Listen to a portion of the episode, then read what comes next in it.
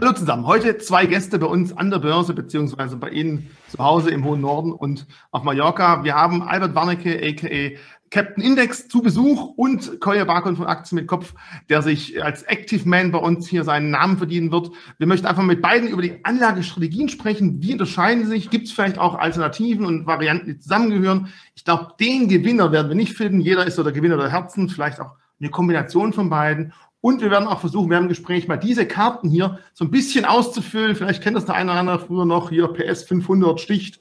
Also ich kann mich zumindest noch daran erinnern. Ich finde es immer ganz schön, da können wir vielleicht mal den einen oder anderen später auch mal vergleichen, vielleicht auch spätere Gäste mal dazu nehmen. Vielleicht wächst das Ganze auch. Von mir soll es erstmal gewesen sein. Hallo, schön an euch beide, dass ihr Zeit habt und wir heute einen Termin haben finden können.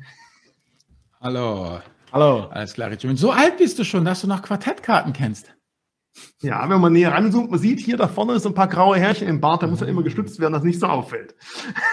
Ah, alles so, klar. Ähm, Kolja, also ich, mal, so, ich, kann nur ich kann nur empfehlen, das Diktatorenquartett, das haben wir hier zu Hause. Das ist äußerst amüsant. Halt mit Diktatoren.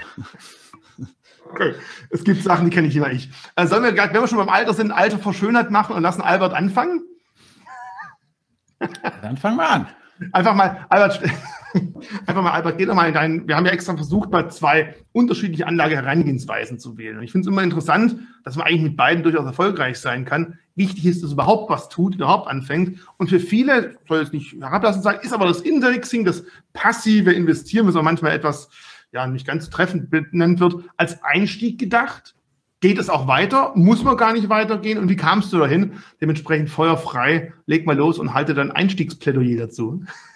Gut, wie ich dazugekommen bin, Richie, wie gesagt, vor 20 Jahren auch eben angefangen mit der Börse und dann eben Börse ist ja Handelsplatz, also handelt man. Dann festgestellt, mit System als Ingenieur natürlich, mit Excel und die Zelle färbt sich automatisch grün, rot, gelb, je nachdem, äh, wo man halt ist mit den Kursen, aber es war dann meistens rot oder gelb und recht selten grün. Und dann habe ich halt überlegt, so kann es nicht weitergehen. Ähm, ja, und dann bin ich irgendwann aufs Indexing halt äh, gekommen, habe mir das angeguckt, schien mir plausibel und ich habe ja auch eben was gesucht, wo ich schlicht und ergreifend an der Börse halt profitieren kann, also von der, von der Intelligenz und der, der, der ganzen Geschichte, die halt eben an der Börse ja letztendlich kann ich ja da an der Produktivität der Menschheit teilnehmen und mehr wollte ich gar nicht. Und so bin ich halt aufs Indexing gekommen und dann habe ich mir das alles so überlegt, mit meiner Frau besprochen, dann haben wir uns halt einen Plan gemacht und seitdem ist alles in äh, fünf oder sechs verschiedenen ETFs drin und mehr haben wir auch nicht. Und seitdem, wie gesagt, das war 2008, 2009, fahren wir damit sehr gut, sind damit sehr zufrieden und, und sehen das eigentlich als, als das Standbein, weil das einfach unser Vorteil ist eben, es ist super breit. Die einzige Prognose, die wir treffen müssen, ist, dass die Zukunft auch noch weiterhin Erfindungen für uns bereithält, dass alles in Zukunft auch noch äh, gut laufen wird, trotz der momentanen Irrungen und Wirrungen. Ähm, aber wie gesagt, als Vater dreier Kinder bin ich da irgendwie auch moralisch zu verpflichtet und mehr Prognose brauche ich nicht und das war's dann für mich. Also für mich ist es einfach so, der ETF ist ja, ähm, ja, wie gesagt, ein sehr abstraktes und ja auch sehr mitleidloses Instrument. Also du hast ja zum Beispiel, wenn du den MSCI CWI hast, da 2500 Firmen und 40 Millionen Leute, die da arbeiten und die schaufelst der dann oben rein in den Trichter, dann bringt der ETF einfach die Rendite da raus und das war's. Und diese 40 Millionen Leute mit ihren Sehnsüchten, Wünschen, Hoffnungen, Vorstellungen, die interessieren dich gar nicht. Ja, das ist ja, wenn du als Einzelanleger bist, bist du ja viel näher dran mit all den Geschichten. Und mich interessiert einfach nur die Rendite und, und das war's. So. Und das ist sehr abstrakt, sehr weit weg bietet mir aber die Möglichkeit, zum Beispiel jetzt hier mit dir und Kolja zu plaudern, anstatt wieder vom Monitor zu sitzen und im Aktienfinder irgendwelche Schätzchen auszugraben. Also du bist wirklich emotionslos. Du sagst halt ganz klar, nichts ist besser als der Durchschnitt auf lange Sicht. Also suche ich mir den Durchschnitt aus. Beim, bei den Indizes müssen wir auch gucken, da gibt's ja zig verschiedene. Ich bastel gerade auch in der Präsentation für einen hm. Vortrag demnächst. Da kann man so dermaßen viele verschiedene Indizes finden. Ich glaube, auch da darf man den Wald vor lauter Bäumen nicht außer Acht lassen. Man muss halt sagen, will ich weltweit, nur Amerika, nur Europa. Vielleicht brauchen wir da als zweiten Schritt so eine kleine Meinung. Und dann kann man ja noch vielleicht, und das ist dann auch eventuell der Übergang so stückchenweise doch zu Einzelwerten, sich vielleicht auch mal für einen Sektor entscheiden. Ich weiß, du bist dann ganz klar jemand, der sagt, Sektorwetten mache ich nicht, weil mal läuft der Sektor besser, mal läuft er schlechter. Im Schnitt. Nee, nee, Richie, es ist was anderes. Meine Devise ist nicht arm sterben. Und das liefert mir der Index. So, ich bin der Meinung, Vermögen werden gebildet durch Konzentration. Also konzentriere ich mich darauf, Captain Index beziehungsweise Finanzvisier zu sein und der Rest muss halt einfach zeitlich vernünftig nebenher laufen, weil ich meine, ich bin ja nun, ja, selbstständiger Unternehmer, Blogger, selbstbestimmter Publizist, wie immer du das nennen magst. Aber mhm. ich bin auch noch Ehemann, Familienvater und auch noch Kumpel. Ja, Netflix-Abend, sage ich nur, und solche Geschichten. Und der Tag hat nur 24 Stunden und da muss ich einfach gucken, wo meine Zeit bleibt. Und mir ist es das einfach, das ist aber eine persönliche Entscheidung, nicht wert, die Zeit in Einzelaktien oder Sektorwerten zu stecken. Mhm. Weil ich bin der Meinung, entweder Du kennst ja meine Brot- und Butterindizes, also diese großen Schlachtschiffe eben, die grundsätzlich eben die 26 in, äh, Schwellen und die 23 Industrieländer umfassen. Und das war's dann. Und das will ich zeitsparend äh, vom Tisch kriegen. Wenn ich eine Sektorwette mache, dann, und das ist das Problem, was ich mit den Sektorwetten immer habe, ist, dann tun die Leute so, als könnten sie dieses Fire and Forget Prinzip auch auf Sektoren anwenden. Nein, das geht eben nicht. Wenn eine Sektorwette macht oder eine Regiowette macht, der geht eigentlich schon in das Revier der Einzelaktienanleger. Der muss sich eine begründete Meinung haben, einen Business, also einen Investment Case daraus formulieren und dann überprüfen, ob der dem noch standhält. Also für mich ist der Unterschied zwischen, ich nehme jetzt diesen ganz berühmt berüchtigten, ich möchte was mit KI, ne, den berühmten KI oder ETF oder den Wasser-ETF, den immer alle haben wollen, der entscheidet sich eigentlich in meinen Augen nicht großartig von der Einzelaktienanlage, für die ja hier unser Active Man steht. Übergeben wir vielleicht an Active Man. Ich meine, Kolja, deine ersten Videos, die haben sie ja auch ganz klar auf den ETF erstmal eingeschossen. Habe ich das? Ja gut, außer jetzt die, wie spreche ich am liebsten das andere Geschlecht an? Ich meine jetzt nicht diese Videos, ich meine deine ersten Börsenvideos, auch da nicht. Da bin ich ja später eingestiegen. Dann leg du mal los.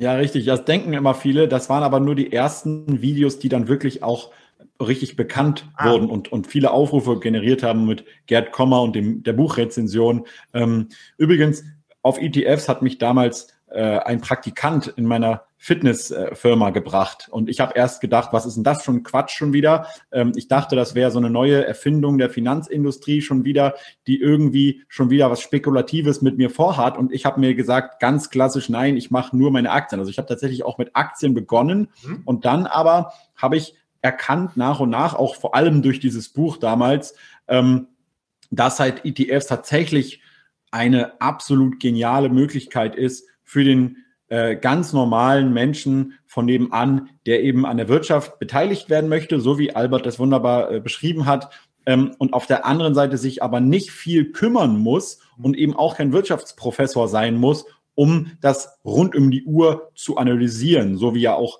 leider viele Leute diesen Markt immer wahrnehmen als etwas, wo ich rund um die Uhr vor dem Computer sitzen muss. Ja.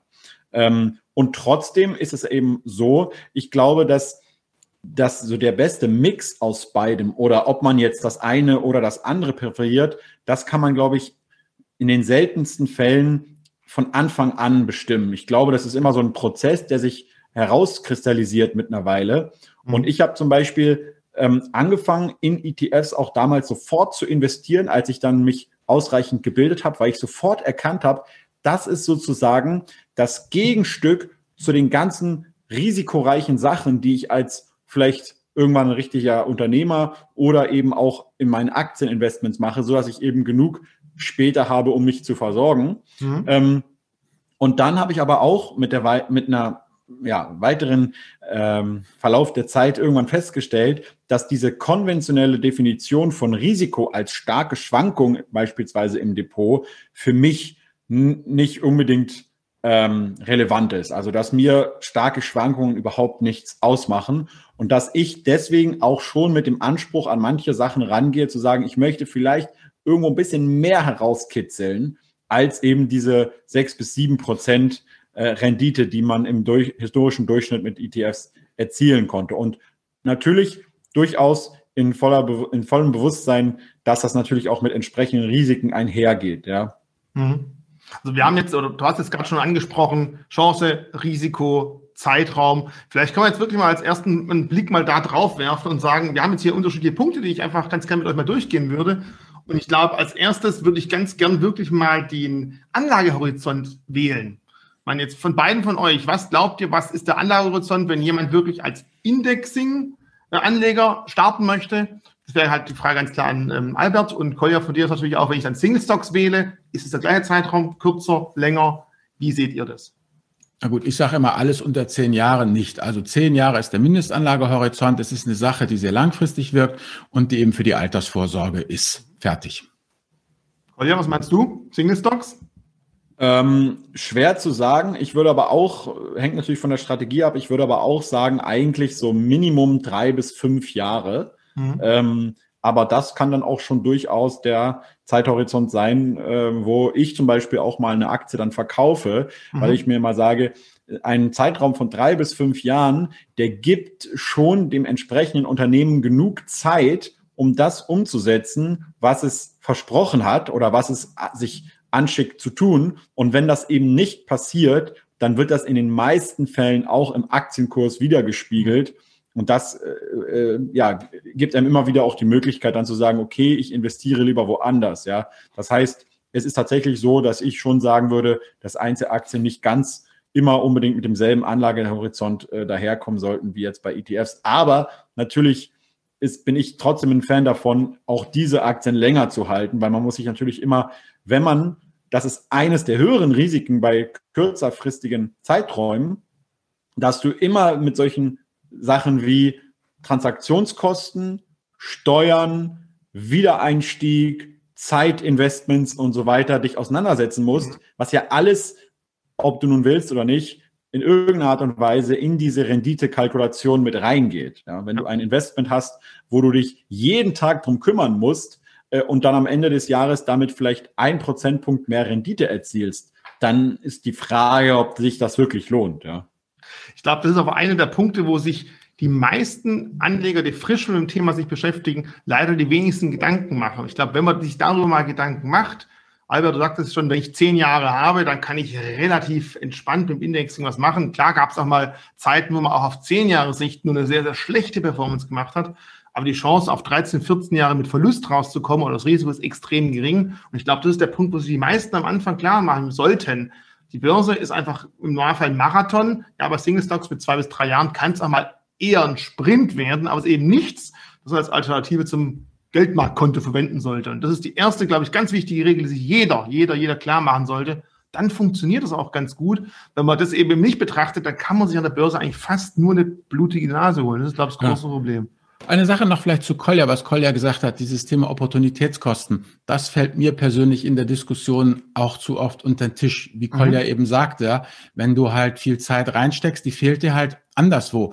Und ähm, was ich wirklich da nicht hören kann, ist dieses Argument, ja, aber es macht mehr Spaß. Also entweder ist es ein Hobby oder es ist eine Geldanlage. Und sich da in die Tasche zu lügen, äh, das finde ich nicht, nicht richtig. Man kann sagen, okay, es sind jetzt Lernkosten und ich beabsichtige es weiterzumachen, aber so dieses, das macht mehr Spaß und das wird nicht in die Berechnung eingezogen.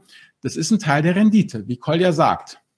Genau, genau übrigens auch, ähm, wie es ja Teil der Renditekalkulation sein muss, dass man jetzt beispielsweise aufgrund spezieller Timing-Überlegungen, US-Wahl, Corona, you name it, sich sagt, ich halte jetzt eine Cash-Quote von irgendwie 80 Prozent oder so und dann aber ähm, diese 80 Prozent Cash am Ende des Jahres oder des Betrachtungszeitraums nicht mit in der Rendite berücksichtigt, sondern nur den Teil des Geldes, den man eigentlich äh, investiert hat, ja.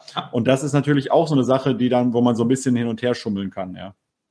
Klassiker, wenn man halt nicht bei steigenden Märkten investiert ist, ist man auch bei Fallen nicht investiert. Und das Problem, was viele aktiv gemanagte Fonds natürlich haben, dass eben ein großer Teil von ihrem Geld auch mal nicht im Markt investiert ist. Und das macht ihnen manchmal das Problem gegenüber den ETFs. Ihr habt jetzt schon mal ein bisschen vom Zeitaufwand gesprochen. Das finde ich ganz interessant. Das ist nämlich auch der Punkt von den Karten, die wir uns überlegt haben. Und das habe ich einfach mal erlebt oder überlegt. Ich teile es auf zwei Punkte auf. Das erste ist der Zeitaufwand am Anfang. Ich muss mir erst mal einarbeiten, einlesen, einlernen, halbwegs sattelfest werden. Und danach, wenn ich selber das Gefühl habe, ja, ich habe es so halbwegs verstanden, ist natürlich der laufende Aufwand.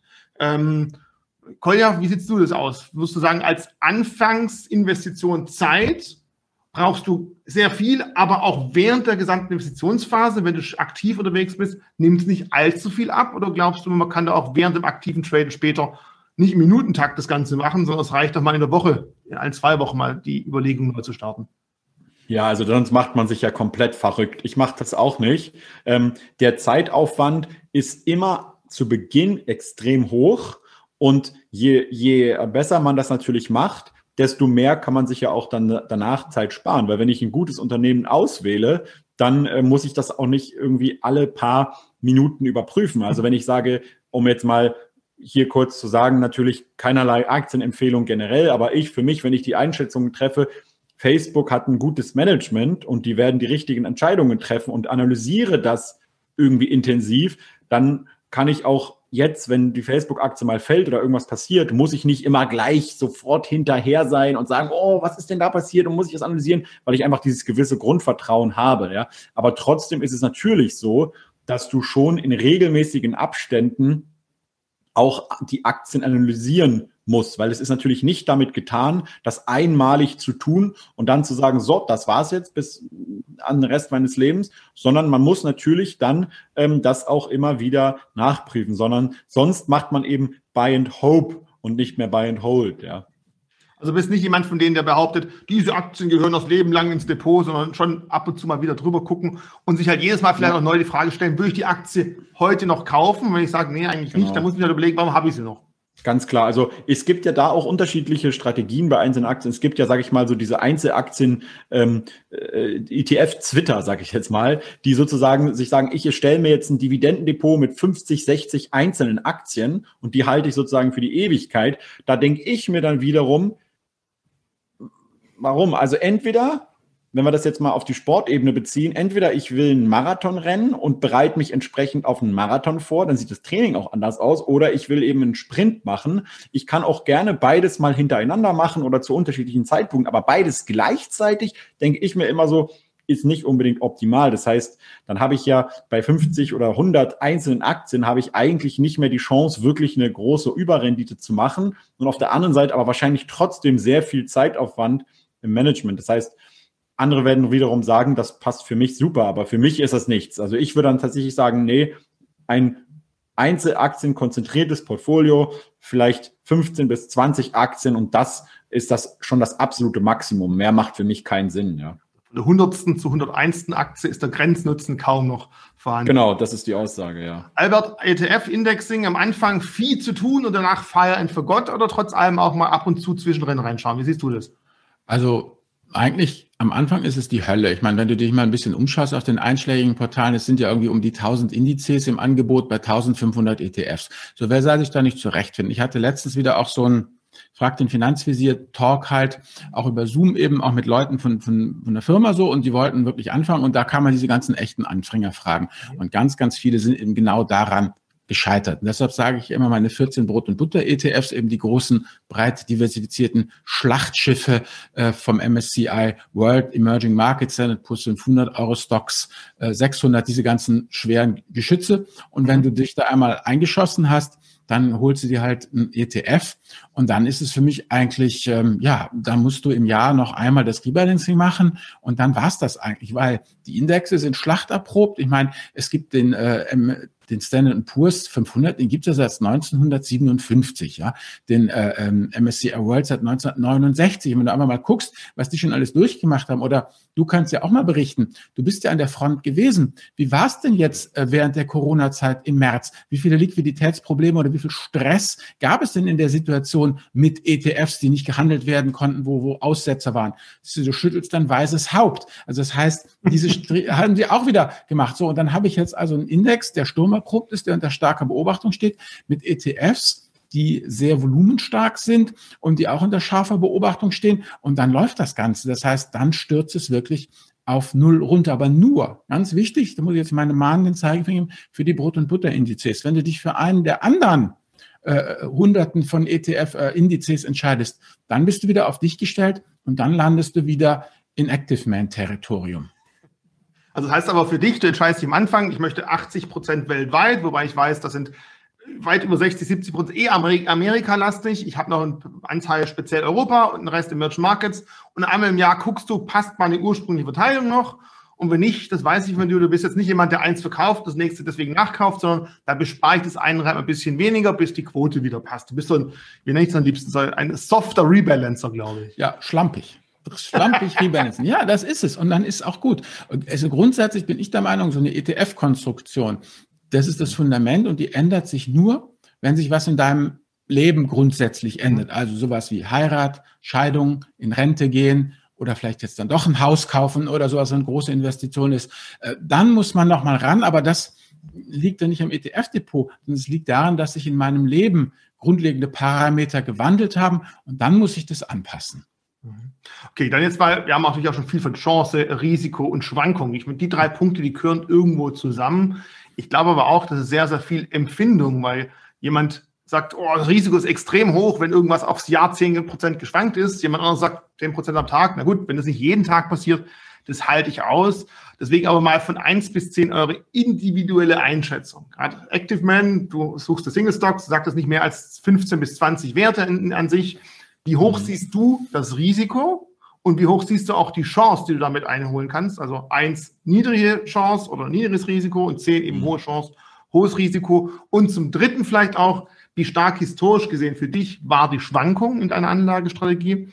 Und Problem ist, damit habe ich mit Albert vorher schon gesprochen, Schwankung, man kann ja sagen, ja, die Schwankung war historisch ganz gering, aber wenn Stand jetzt irgendwas 10% fällt, ist egal, ob es der Index oder die Aktie 10% fällt, müssen wir halt uns auch jetzt darauf einigen, wir gucken uns die langfristige Schwankung an und nicht, wir stehen vom Abgrund und klar, nach unten sieht es dunkel aus, sondern wirklich mal langfristig, welche Erwartungen und äh, Erfahrungen der Vergangenheit du mit deiner Anlagestrategie damit hattest. Genau, ja, also äh, grundsätzlich äh, nochmal ganz kurz, das, das geht auch dahin über, dieses klassische Rebalancing-Prinzip, ähm, das ja in, in ETFs durchaus Sinn macht, das ist ja auch einer der fundamentalen Unterschiede für mich in, von der Idee her, was Einzelaktien betrifft, weil da gilt eigentlich das Gegenteil. So, du, du ziehst das Unkraut raus und die guten Aktien, die gießt du, ja, die, die Blumen. Und das ist sozusagen genau das Gegenteil von Rebalancing. Und ich, ich denke mir halt, dass man sich auch immer Probleme macht, wenn man einfach anfängt, jetzt zum Beispiel zwischen den einzelnen Strategien hin und her zu wechseln. Man muss immer einfach wissen, was mache ich jetzt gerade, ja. Und was jetzt die Chancen und Risiken angeht, gut, wenn du nur eine einzige Aktie hast in deinem Depot, dann ist die Chance extrem hoch. Du kannst mhm. irgendwie Neo Inc. oder sowas vor letztem Jahr gekauft, hast irgendwie 1000 noch was Prozent und das Risiko natürlich auch extrem hoch. Und je mehr du das sozusagen wieder dann einerseits was die Anzahl der Aktien, aber auch die Gewichtung der einzelnen Positionen anfängst äh, zu diversifizieren, desto mehr äh, Chancen nimmst du dir natürlich wieder weg, was die Rendite angeht. Und auf der anderen Seite, desto mehr ähm, Diversifikation erreichst du auch wieder. Ähm, von daher ist das jetzt schwer zu sagen, Chancen extrem hoch, Risiko extrem hoch, ja, kann sein bei einer Aktie. Und auf der anderen Seite ist meine Erfahrung, wenn du so 20 Aktien hast, dann ist eigentlich ähm, dieses Totalverlustrisiko ja schon ziemlich äh, minimiert. Ja. Das Einzige, was halt natürlich wichtig ist, auch hier mal zu sagen, 20 Aktien, Aktien, die aus der gleichen Branche kommen, vielleicht sogar aus dem gleichen Land kommen, da hast du natürlich trotzdem ein großes Klumpenrisiko. Siehe äh, Dieselgate und die ganzen deutschen Autobauer, die hatten halt alle ein Problem. Ja. Ich darf auch darauf hinweisen, dass man natürlich nicht nur, ich habe 20 Aktien, läuft doch alles, sondern auch da ja. vielleicht versuchen sollte, ein bisschen aufzuteilen. Zumindest meine Meinung. Genau. Um, und, also, und, aber es ist auch immer eine Frage, von wie definiert man für sich Risiko. Wie gesagt, ich sehe Schwankungen immer nur dann als ein Risiko, wenn ich tatsächlich das Geld benötige. Wenn ich jetzt sage, ich brauche das Geld zu dem Zeitpunkt wieder, dann ist Schwankung auf einmal ein massives Risiko für mich. Mhm. Wenn ich aber sage, ich habe jetzt hier so eine Art Fonds, den ich gebildet habe, wo immer neues Kapital dazukommt und dieses Kapital dient lediglich zum Wachstum zum Vermögensaufbau und es ist nicht so schlimm, wenn ich, wenn das irgendwie halbiert wird zwischendurch, weil ich brauche es nicht, dann ist Schwankung auf einmal nicht mehr so ein starkes Risiko und kann sogar ein, ein, ein, guter Freund werden von, von dem Investor. Dann, also dann ist für mich halt sowas ein viel höheres Risiko. Also jetzt sage ich mal, die gute, alte, solide deutsche Aktie, die äh, ziemlich viel Schulden hat äh, und nicht mehr stark wächst, aber einen halbwegs stabilen Kurs ist für mich wesentlich risikoreicher als irgendwie das kleinere, äh, wachsende Unternehmen, was aber eine viel bessere Bilanzqualität hat, aber trotzdem stärker schwankt. Ja. Und, so, ich glaube, dass, und ich glaube, dass es hier auch einen, einen, Wandel gab in den letzten 10, 20 Jahren allgemein von, von Geschäftsmodellen und so weiter. In, Im Jahr 2000 waren halt eben die ganzen Tech-Aktien so heftig überbewertet, hatten aber auch zum großen Teil gar keine Geschäftsmodelle. Und jetzt ist es so, viele von denen erzielen einfach richtig gute Unternehmensrenditen. Und ich glaube, dass einfach so ein, so ein, so ein klassisches Risikomaß wie nur die Volatilität noch nicht, nicht mehr ausreichend ist, um sowas zu bewerten.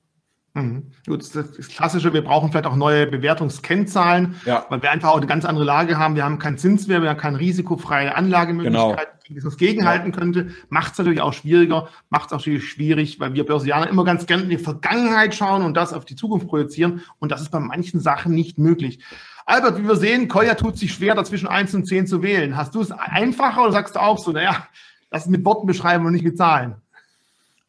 Na gut, dadurch, dass eben ja diese breit diversifizierten Dinger langfristig ihre sechs bis neun Prozent, je nachdem, wo man ja guckt, gebracht haben, ist, denke ich mal, das graue Mittelmaß. Also die Chance ist halt einfach fünf, ja. Also du wirst nie irgend so eine Kurve hinkriegen, wie sie Amazon hinbekommen hat, aber du wirst auch deutlich über Tagesgeld liegen, also das in der Mitte. Und die langfristigen Schwankungen, die ja, sind ja auch durchaus dann ähm, akzeptabel, aber das sind dann langfristig bedeutet ja schon, da musst du ja schon übers Jahr hinweggehen, da musst du halt die drei, vier, fünf Jahresschwankungen dir angucken. Und das ist einfach was, wo ich festgestellt habe, das fällt vielen Leuten wirklich sehr schwer. Man lebt eben doch im Hier und im Jetzt. Und deshalb eben immer noch mal das Plädoyer, guckt nicht zu häufig in eure Depots. Ja, es reicht einmal im Monat, eigentlich reicht auch einmal im Quartal. Dann ist die Chance, dass ihr was Positives seht, einfach viel äh, äh, größer. Weil ähm, wir hatten das ja im Vorgespräch ja schon, Richie. Natürlich langfristig geht es nur darum, wird die Weltwirtschaft zusammenbrechen oder nicht. Nein, wird sie nicht. Das ist die, die, die einzige Prognose. Also wird der ETF auch was liefern. Aber kurzfristig stehe ich halt einfach da. Und Kolja hat total recht. Wenn es ja für die langfristige Altersvorsorge ist, dann sollte es einem egal sein. Ist es aber nicht. Und ich als Ingenieur bin mittlerweile der Meinung, dass Börse zu 95 Prozent Gefühl, Emotion, Psychologie ist und zu 5 Prozent Excel. Und wenn die Leute ja. hier und heute von der äh, Physik der Angst aus der Kurve getragen werden, dann bringt es nichts, wenn man ihnen sagt, du hättest ja heute Corona durchhalten müssen, dann hättest du im Jahr 2030 eine super Altersvorsorge gehabt. Wenn sie hier und heute im März 2020 verkauft haben, ist alles weitere nur noch konjunktiv. Ja, also das ist äh, Kolja vielleicht ganz leise Jahre sagen gehört. Ich habe auch genickt, aber Kolja will doch zu dem Thema was sagen. Börse ist Psychologie, ganz, ganz wichtig, ganz, ganz großer Genau, also du kannst, du kannst auf der Karte jedenfalls bei Einzelaktien logischerweise die, die, das Risiko höher ansetzen als jetzt bei ETFs. Ja, ich meine, der französische Philosoph Blaise Pascal hat ja gesagt, alle menschlichen Probleme kommen eigentlich daher, dass der Mensch unfähig ist, still und allein in einem Raum zu sitzen. Das heißt, ich glaube, das einzige Problem oder die einzige, das einzige Anlegerrisiko bei einem ETF ist tatsächlich, dass es so simpel und einfach ist, dass, dass die Leute aus diesem, mit dieser Langeweile oder mit diesem Nichtstun unterfordert sind und deswegen anfangen, irgendwelche Dummheiten zu machen. Umzuschrauben. Aber, aber wenn man jetzt, genau, aber wenn man jetzt die lange Liste an kognitiven Fehleinschätzungen, die wir Menschen ja alle haben, ähm, Selbstüberschätzung, ja, äh, übertriebene Gier, irgendwie der Glaube, man wäre klüger als andere,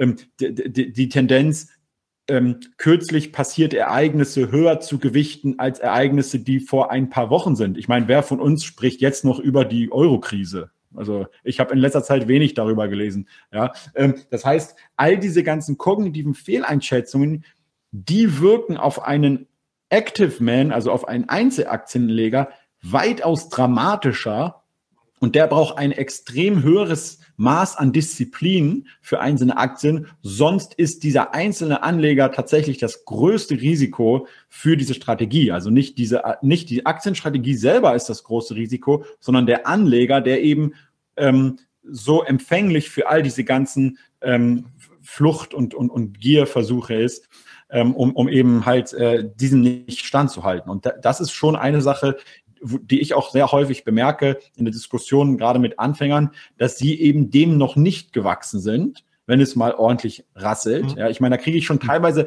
bei minus drei oder vier Prozent schon die ersten Nachrichten, wo, wo, wo jemand unsicher wird.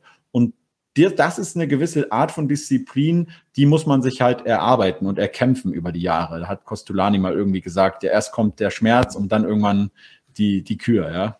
Aber ist es auf Active-Man-Seite auch durchaus sinnvoll, vielleicht am Anfang mal den Weg über das Indexing zu gehen?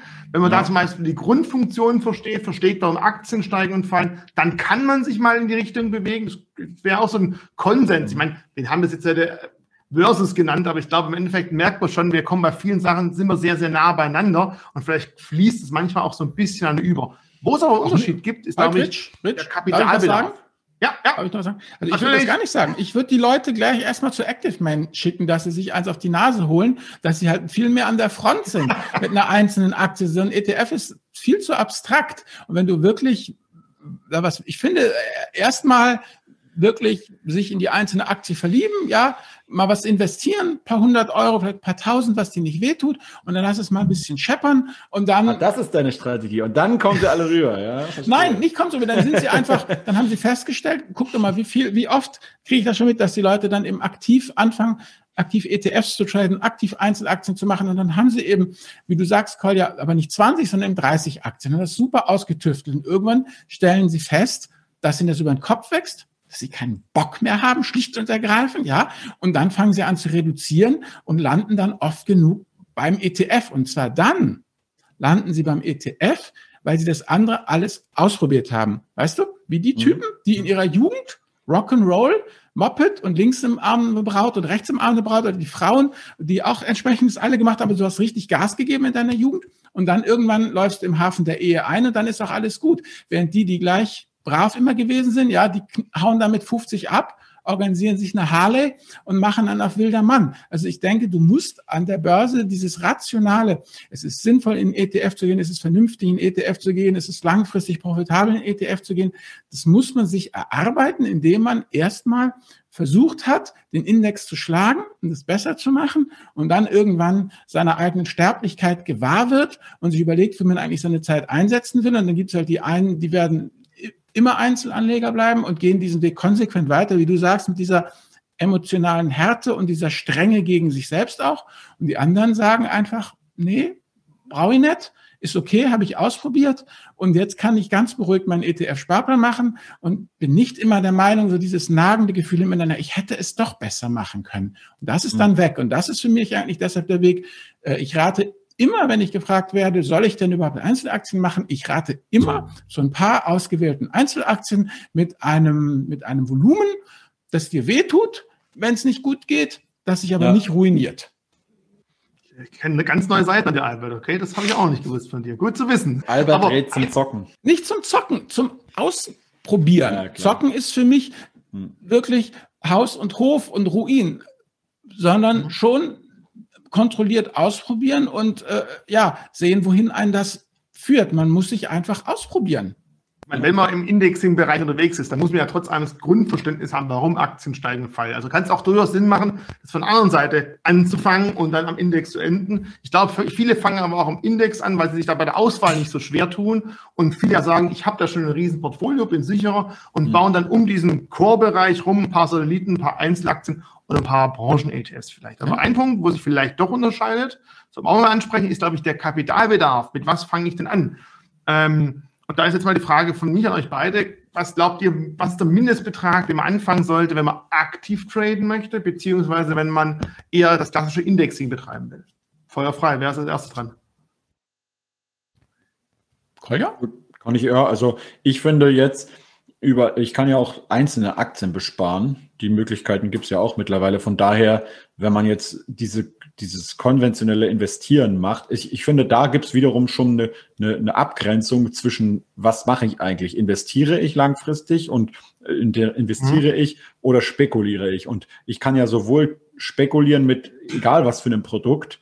Ähm, ich kann auch wahrscheinlich mit Staatsanleihen sehr gut rumspekulieren, wenn ich will. Äh, und mhm. ich kann auch mit, mit äh, risikoreichen Aktien investieren. Das heißt, das ist schon eine Sache, die ich sowohl mit ETFs als auch mit einzelnen Aktien machen kann. Und was den Kapitalbedarf angeht, klar, wenn ich jetzt bestimmte Einzelaktienstrategien umsetzen möchte, äh, bekanntes Beispiel Magic Formula von Joel Greenblatt, dann brauche ich eigentlich Minimum 50.000 Euro, ähm, um das äh, auch umsetzen zu können. Ähm, aber es gibt auch andere Einzelaktienstrategien, ähm, die kann ich äh, auch mit weniger äh, schon umsetzen. Aber natürlich, ähm, ich kann nicht, ich kann nicht mit 50 Euro auf einen Schlag so gut diversifizieren bei einer Einzelaktie wie jetzt irgendwie bei einem ETF. Das ist klar. Gut, bei mir ist es ja. Also 50 Euro, reicht das dir für Anfang? 25 reichen. Ja. 25, das, das klingt jetzt immer so albern, ja? Was tun 25 Euro für die Altersvorsorge? Aber zum einen sage ich immer, das ist extrem demokratisch. Es gibt vielleicht Menschen hier, die können 25 Euro erübrigen, ja, mehr nicht. Äh, das gebührt allen Respekt. Die können dann trotzdem breit diversifiziert und zu geringen Kosten vom Aktienmarkt profitieren. Das finde ich schon mal also von dem, von dem sozialen Aspekt sehr gut. Und das andere ist, wenn du frisch anfängst, wie gesagt, ähm, Kolder, ich hatte ja schon Leute, die wegen fünf Euro mir Brandbriefe geschrieben haben, wie sie im Verlust waren. Also diese emotionale, diese Immunisierung, die kannst du mit den 25 Euro Sparplan ganz wunderbar anfangen. Dann zahlst du halt dreimal ein und dann stellst halt, oh Schreck fest, es sind nur noch 70 Euro im Depot statt 75. Wo sind sie geblieben, ja? Und das nervt die Leute dann, aber sie überstehen es. Und irgendwann drehst du dann natürlich auch. Es ist klar, dass man natürlich wenn man sich nie, wenn man nicht mehr Kapital hat, dann muss man halt 25 Euro bleiben. Aber dann ist natürlich das Ziel, dass aus den 25 Euro irgendwann äh, 250 oder 500 oder gar 1000 Euro werden. Aber das Wunderbare ist halt, dass du mit ganz geringem Kapitaleinsatz dich so ranrobben kannst an deine aktuelle Angst- und Verlustschwelle. Und immer wenn du das Gefühl hast, jetzt habe ich mich abgehärtet, jetzt kann ich die nächste Stufe machen, dann drehst du halt einfach ein bisschen auf. Glaube, sagt dann beide die Ausrede. Ich fange erst an, wenn ich 50.000 Euro, 5.000 Euro oder wie auch immer habe, die lasst ihr beide nicht gelten. Ich nicht. Nee, nee, nee, schon lange nicht mehr, noch nie. Und auch noch nicht mal dann, als es noch wesentlich teurer war zu investieren als jetzt. Jetzt ist es erst recht keine Ausrede. Aber auch, auch damals noch, wo, wo, man, wo man halt schon noch mehr Gebühren zahlen musste im Durchschnitt, auch da war es schon keine Ausrede. Weil es ist ja alles dann ein Lernprozess und den muss man halt anstoßen, sonst, ja, dauert, macht man es tendenziell nie. Halt, Rich, noch eine Sache. Und zwar, wie Kolja schon sagt, dieses mit 50.000, das ist ja, äh, wenn du mit 50.000, erst wartest, bis du 50.000 hast und dann loslegst, dann hast du ja prozentual schon viel größere Schwankungen. Das ist genau richtig, wie Kolja sagt, du fängst klein an und robbst dich halt einfach an, egal ob mit Einzelaktien oder mit ETFs. Also dieses, ich warte, bis ich habe, ähm, und dann haben die Leute das, ja, und dann stellen sie fest, ja, ich fange auch an, ich muss nur noch 1000 Euro mehr sparen. Haben sie 1000 Euro mehr gespart? Nur noch 1000 Euro mehr. Und dann kommen sie nie in die Gänge. Das ist es eigentlich. Also das ist immer dieses, der alte Spruch, auch wenn er ausgelutscht ist, ich muss ihn bringen, der beste äh, Zeitpunkt zum Investieren war ja vor zehn Jahren, ne? Und der zweitbeste ist heute. Hm, stimmt, ja. So, und wie wichtig ist euch bei den Investitionen auch ein laufender Ertrag? Das wäre jetzt auch so ein Punkt, wo ich überlegt habe, na, da gibt es ja welche, die sagen, für mich ist ganz wichtig, dass ich laufenden Cashflow und Ausschüttung, Dividende habe. Ich weiß zum Beispiel aber auch, dass Kolja manchmal auch in Unternehmen ganz klein investiert, die eigentlich auch gar keine Dividende ausschütten, weil sie noch stark am Wachsen sind. Und wenn diese Unternehmen wahrscheinlich jetzt große Dividenden ausschütten würden, hätten die keine Ideen mehr, was sie mit dem Geld machen sollten. Das wäre vielleicht auch wieder nicht ganz so positiver Aspekt. Deswegen an euch beide, wie wichtig sind euch laufende Erträge bei euren Investitionen, die ihr tätigt an der?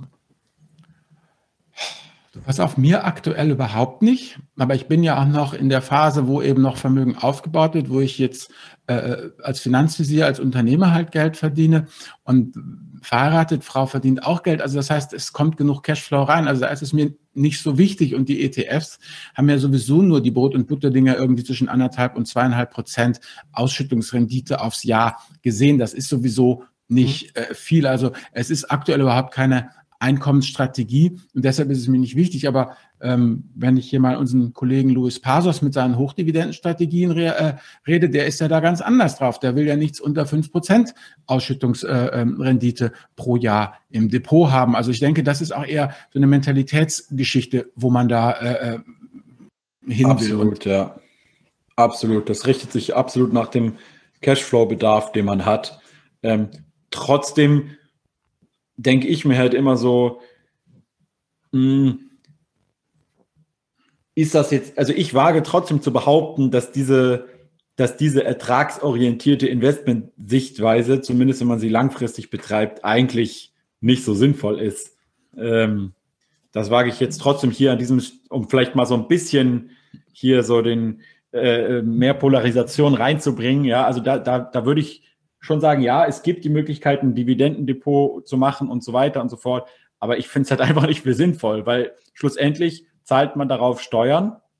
Ja, äh, und schlussendlich, ich sehe es jedes Mal, da kommt irgendwie die, die Danaher-Dividende, kam gerade irgendwie. Die ist ja, die Dividendenrendite, glaube ich, die muss extrem niedrig sein, selbst wenn die jetzt irgendwie nur quartalsweise auszahlen. Ich habe da irgendwie 22 Dollar oder 23 Dollar Dividende bekommen. Davon sind vier Dollar schon mal gleich irgendwo wieder wegge weggegangen an irgendwelche äh, äh, Quellensteuern und irgendwas anderes. Und die, die ich bekomme, muss ich dann auch nochmal irgendwie versteuern. Und das, das geht mir immer total auf die Nerven, wo ich mir sage, ist doch viel besser, wenn das im Unternehmen bleibt und ich es, da müssen sie es sowieso schon versteuern. Ja, äh, das heißt, die Dividende ist ja leider nichts, was irgendwie am, am sozusagen an der Besteuerung vorbei direkt vom Unternehmen zu mir fließt, sondern das Unternehmen selber muss ja auch schon mal Steuern zahlen, noch extra. Ja, und dann vom Gewinn nochmal die Dividende ich auch nochmal nachbesteuern. Und dann denke ich mir halt immer so, eigentlich aus konventioneller Warren Buffett-Sicht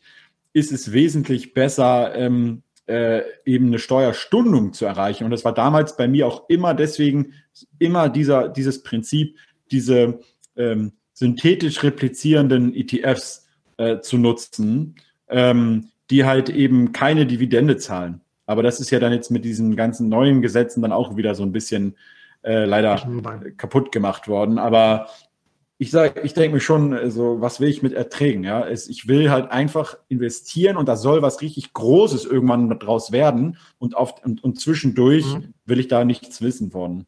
Ich glaube, was man halt immer verstehen muss als Anleger, ich zahle mir meine Dividende ja selber. Ich darf Dividende nicht mit Zins vergleichen, denn im Normalfall gibt es halt 5 Euro genau. Dividendeauszahlung, Dividendenabschlag, den nicht wir als Börse machen, sondern der Markt. Die Aktie fällt im Normalfall auch 5 Euro, im Normalfall auch 5 Euro, linke Tasche, rechte Tasche. Was auch ganz wichtig ist, wenn es Dividenden gibt, die bitte auch wieder reinvestieren, weil sonst ähm, wird das Ganze auch natürlich sehr, sehr schwierig. Da fehlt ein bisschen der Treibstoff. Ähm, da gibt es also beide Ansätze. Aber Albert hat vor was Wichtiges gesagt. Er ist ja noch in der Ansparphase. Ich glaube, irgendwann, wenn man mal in der Endsparphase genau, dann, ist, dann irgendwann, ja. weiß genau, wer von uns 30 als erstes Gedanken drüber machen wird. Aber dann ist sowas vielleicht durchaus interessant. Aber bis dahin ist, glaube ich, links oder rechts. Hauptsache das Unternehmen geht es gut. Und wenn es Gewinne macht, ausschütten, wenn sie nicht wissen, was damit. Und wenn nicht, investieren in neue Patente, neue Ideen neue Zukäufe oder was auch immer. Ich glaube, da sind wir uns jetzt mal drei trotz allem einig, dass wir da schauen müssen. Ja, eine Sache ist noch wichtig. Für mich allerdings, ähm, ich stimme da Kolja, tut mir leid, Kolja, keine Kontroverse, durchaus zu. Das Einzige, was ich halt immer nur sagen muss, ist, was wirklich wichtig ist, was ich immer wieder auch meinen, gerade meinen jungen Renditejägern sage, ja, dieses Liquidität geht vor Rendite. Ja, also dieses, ich mache dies, ich mache das, ich mache jenes, dann war ich erst ja toll.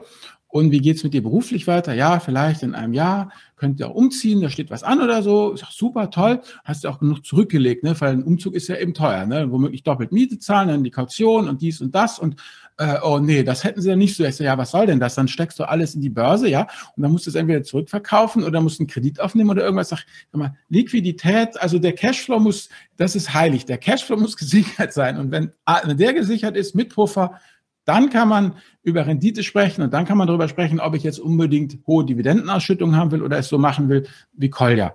Das ist wirklich wichtig. Bleibt immer liquide, Leute. Das heißt also definitiv klar, auch was zur Seite legen, bevor man alles in der Börse investiert, kommt natürlich auch dazu sein Notgroschen, wenn das Auto, die Waschmaschine, irgendwas kaputt geht, das sollte jeder haben. Letzte Frage, die ich mir so ausgedacht habe, wäre einfach mal Assetklassen. Ich meine, Albert, du hast gerade selber gesagt, klar, deine Dickschiffe im ETF-Bereich, du sagtest aber auch, du hast früher mit Aktien angefangen. Jetzt mal ganz ehrlich, hast du auch noch Single Stocks in deinem Depot oder bist du rein mit ETFs ausgestattet? Rein mit ETFs. Okay, also du bist komplett weg von Single Stocks. Ja, meine, meine Assetklassen, wie gesagt, ähm, hast du ja gefragt, das sind halt Aktien, sind die Aktien-ETFs und Anleihen, das sind die Anleihen-ETFs. Fertig. Das sind die einzigen beiden Assetklassen, die ich habe, halt gebündelt im ETF. Ich weiß nicht, wie du jetzt Assetklasse genau definiert, also bist, weil sonst habe ich nur die Assetklasse ETF sozusagen. Aber wir haben, wir haben keine Rohstoff-ETFs, sondern wirklich nur äh, die, die Basisklasse Anleihe und Aktie gebündelt im ETF. Und das war's. Und dann habe ich natürlich die, die, die Master Asset Klasse, die dir da hier gerade entgegenlächelt. Mein Humankapital. Und das ist die entscheidende Asset Klasse in meinen Augen. Ja, absolut. Die das Geld, um weiter zu investieren. Ja. Aber wie sieht es bei dir aus? Ja, ich habe schon ein bisschen mehr. Ich habe auch also ETFs, ähm, aber auch da mittlerweile nur noch Aktien-ETFs, keine irgendwie speziellen Derivate oder irgendwie sowas. Ähm, dann ähm, einzelne Aktien natürlich, auch einzelne Anleihen, ein paar Unternehmensanleihen aber. Ja, die Staaten, die, die haben schon genug Geld oh. von uns. Äh, also ein paar Unternehmensanleihen ähm, und dann äh, natürlich alles, was jetzt ähm, auch sonst so interessant ist, ne? P2P-Kredite, Kryptowährungen ja auch, dank euch äh, mittlerweile ähm, und das ja also auch tatsächlich auch äh, diese Reads oder Rights, wie man sagen will, weiß nicht, ob man das jetzt nochmal unterschiedlich ähm, als Asset-Klasse sehen will. Es ist ja eigentlich mehr ein Immobilieninvestment, teilweise im Konstrukt einer Aktiengesellschaft. Also kannst du es eigentlich auch sagen, ist eine Mischform, wenn du so willst. Ähm, aber die sich ja nicht immer auch ganz parallel zu den zur klassischen Wirtschaftsaktien ähm, entwickelt. Ähm, und äh, ja, und dann noch irgendwas anderes. Ein paar Lego, Lego-Boxen habe ich noch. Äh, Lego Buy and Hold.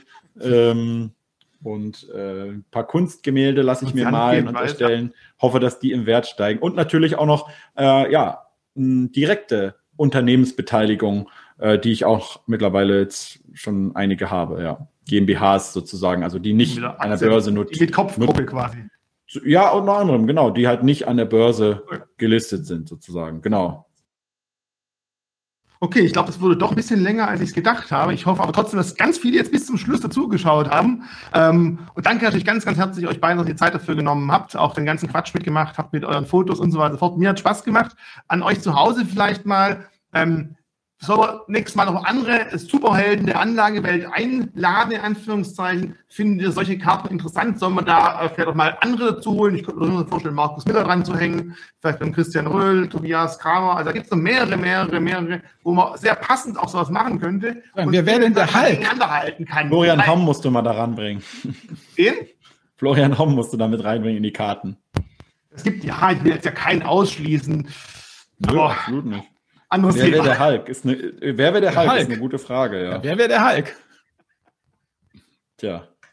Okay, dann, ähm, aber das können die Leute in die Kommentare schreiben. Genau, wen wollt ihr als den Hulk sehen, wenn wir da noch jemanden suchen, der wirklich auch dieses Bild mal ausmacht? Oder fallen euch andere Blogger ein, die schön auch ganz gerne mit Marvel assoziiert werden? Jetzt alle DC-Fans, sorry, aber das passt halt da einfach besser. Und nachdem einfach wir das ganze Jahr 2020 keinen einzigen neuen MCU-Film hatten, war es einfach eine Idee von mir, die zwei Herrschaften, das passt halt wunderbar zu dem Thema. Deswegen haben wir das als Anlass genommen. Ich hoffe, ihr habt doch alle erkannt, dass das Iron Man versus Captain America sein soll. Wenn nicht, trotzdem von meiner Seite aus vielen Dank auch an die Grafikerin Nicole, hast du cool gemacht. Mir hat Spaß gemacht und auf, dem, auf der Basis war das Ganze auch schön aufzusetzen. Danke euch beiden und äh, wir hören und sehen uns definitiv bald wieder. Danke, danke. Ciao. Bis dann. Ciao.